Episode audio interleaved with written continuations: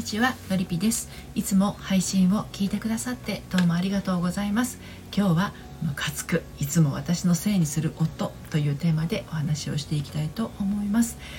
私は40代目前女性の恋愛や結婚など心のご相談を個別にお受けして心と人生の軌道修正をお手伝いしているセラピストです。はい。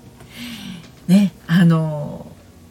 旦那さんがねあの私のせいにしてくる。っていう状態の方これを聞いてくださってるあなた。はい、えー、いかがでしょうかね。うん。何でもかんでも私のせいにしてくる夫。このままいったら雨降りとかね。あの地震なんかも私のせいにしてきそう。なんて感じることはありませんか。ね、取り合わなければいいことなのかもしれないんだけどいちいちこう絡んでくるのでそうもできずと。はい、そんなことが起きたり起きなかったりするんですよね。夫婦生活っていうのはね。はい。えー、今日はね責任転嫁ばかりしてくる夫にがっかりというあなたへのメッセージです。はい。まあ、あの旦那さんに限らず何かが起きた時ですね。人のせいにするという人あなたの周りにもいらっしゃるでしょうかね。職場だったりお友達だったりねはたまた自分の親だったり兄弟姉妹だったりね。はいまあ、それがね一番身近にいる旦那さんだったりするとですねあなたのせいにされる機会がぐっと増えてあなたのせいにされるたびなんで私って疑問に感じてねその後腹立たしさでいっぱいになってしまうんではないでしょうか。はい、だってあなたのせいじゃないことまであなたのせいにされてしまうんだもんね。しかもあなたのせいにする相手、まあ、つまりこの場合は旦那さんですけれど人のせいにするくらいだからちょっとムッとした言葉で「お前のせいだ」みたいな感じでね言ってくるんじゃないかと思うんですよね。うん、これはね本当に飛んだとばっちりだと思います。はい、ということで今日も3つに分けてお話をしていきたいと思います。はい、1つ目が夫が人のせいにする理由そして2つ目がまともに取り合ってるはい、そして最後に3つ目その状況から抜け出すために、はい、こんな感じで進めていきたいと思います。そして今日の内容はですね私の公式サイトのコラムでも綴っていますので読んでみたいなというあなたはこのスタンド FM 配信の概要欄のリンクから読んでみてください。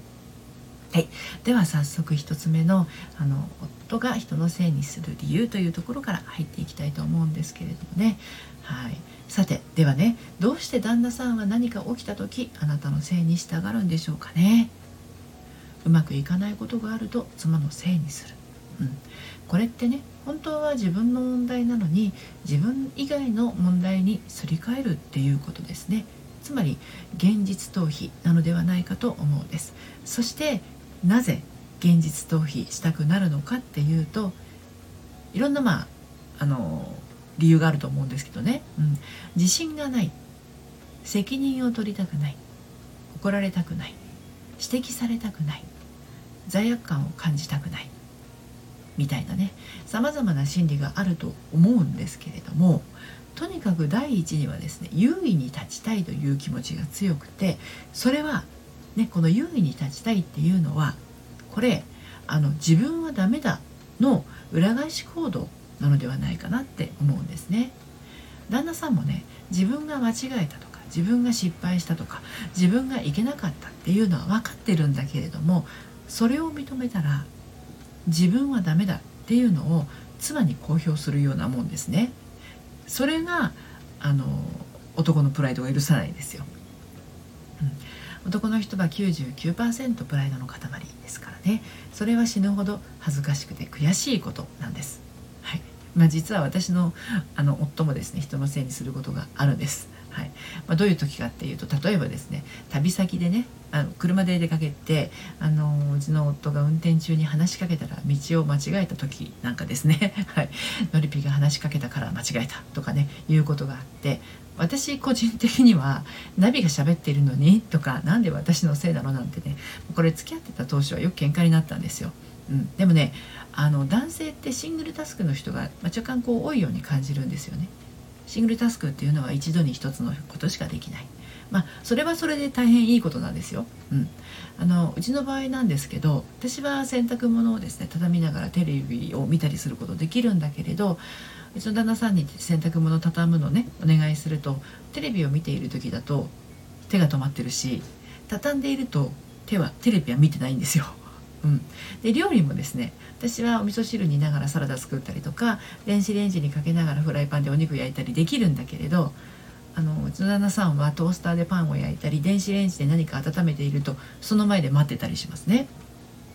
はい、まあ、時々何か別のことをしながらっていうこともあるんですけど、まあ、基本はあの今やっていることに集中ということが多いですね。まあ、だからシングルタスクの分集中して何か一つをやり遂げる時のパワーはものすごくて、うん。まあ、例えばネックレスが絡まった時なんかは 旦那さんに頼むと間違いなく私より断然早くこうほぐしてくれたりするんですけど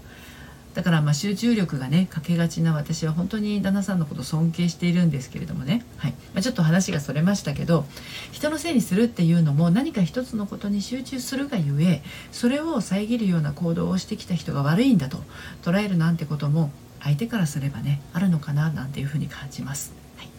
で2つ目にまともに取り合ってるということについてさらにお話ね進めていこうと思うんですけれどあの人のせいにする旦那さんに対してね、はい、一般的にですけれどまともに取り合っているとまずあの奥さんは疲れてしまいますし、うん、あの奥さんの方が私はダメなんだっていう気持ちになってしまうんじゃないかなって思うんです。なのでここはまともっていうか、まあ、真面目に取り合わなくていいんじゃないかなって私思うんですよ。うん、お前のせいだなんて言われてもね、まあ、そうなんだで OK だと思います。はいまあ、そもそもですねお前なんて言われた時点で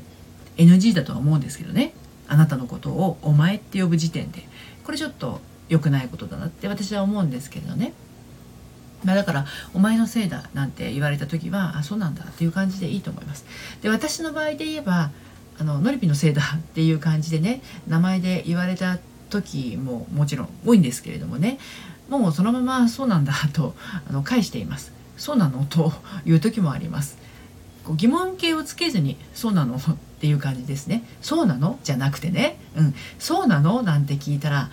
あの私のせいだっていう理由をねこうコンコンと説明し始めちゃったりしますからそこは注意ですよ。そうなのでいいと思います。で先ほどもお伝えした通り自分が原因だとこう男の人プライドが許さないんですよね。うん、私個人的には人のせいにする方がプライドないんじゃないなんていうふうに思ったりもするんだけどそんなことを言っても火に油だしそこわざわざバトルにしなくてもいいんじゃないかなって思うんですよね。うん、それよりもあの相手は私のせいだと思っているその事実があってそう感じたことを否定することで何よりさらにこじらせてしまうっていうこともあるわけでそっちの方がね面倒くさかったりするんですよね。うんまあ、うちの場合はまあそうしょっちゅうあるわけではないんだけれど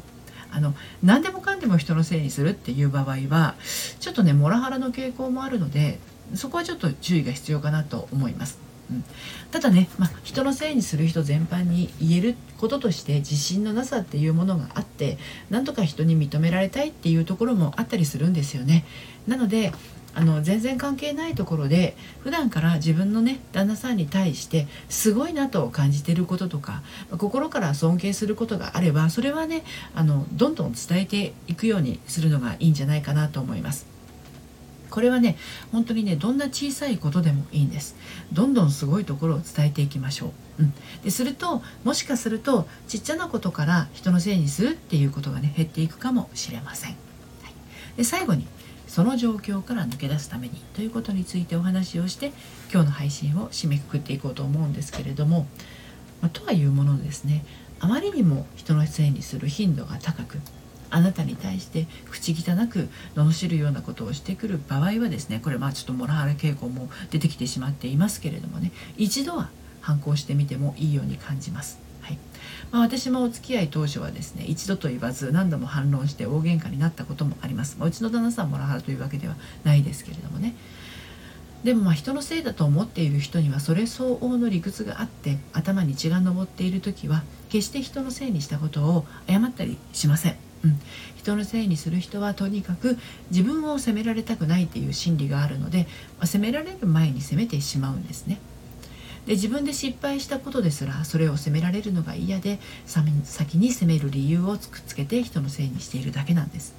なので人のせいにしてくる旦那さん自分のね旦那さんに対してははっきりと根拠を示すことも時には大切ですね。でそして人のせいだと妙な指摘をするような原因をこちら側も作らないことです。はい、まあ、運転中に私が話しかけたら道を間違えたって言われた私はあれ以外あれ以来ですね曲がりそうな場所が近かったりする時には 話しかけないようにしています。まあ、考えてみたらですね思いついたままに話しかけるっていうのは女性にありがちな特徴だったりしますよね。うん。まあ、ドライブはおしゃべりしながら楽しくって思うけれどもね運転している人は何よりその運転に集中するのが当然のことです。だからいつ話しかけるかというのは助手席の座る人のマナーだよなってね、まあ、これは40代にしてようやく気づいた次第ですね。私のことですけどね。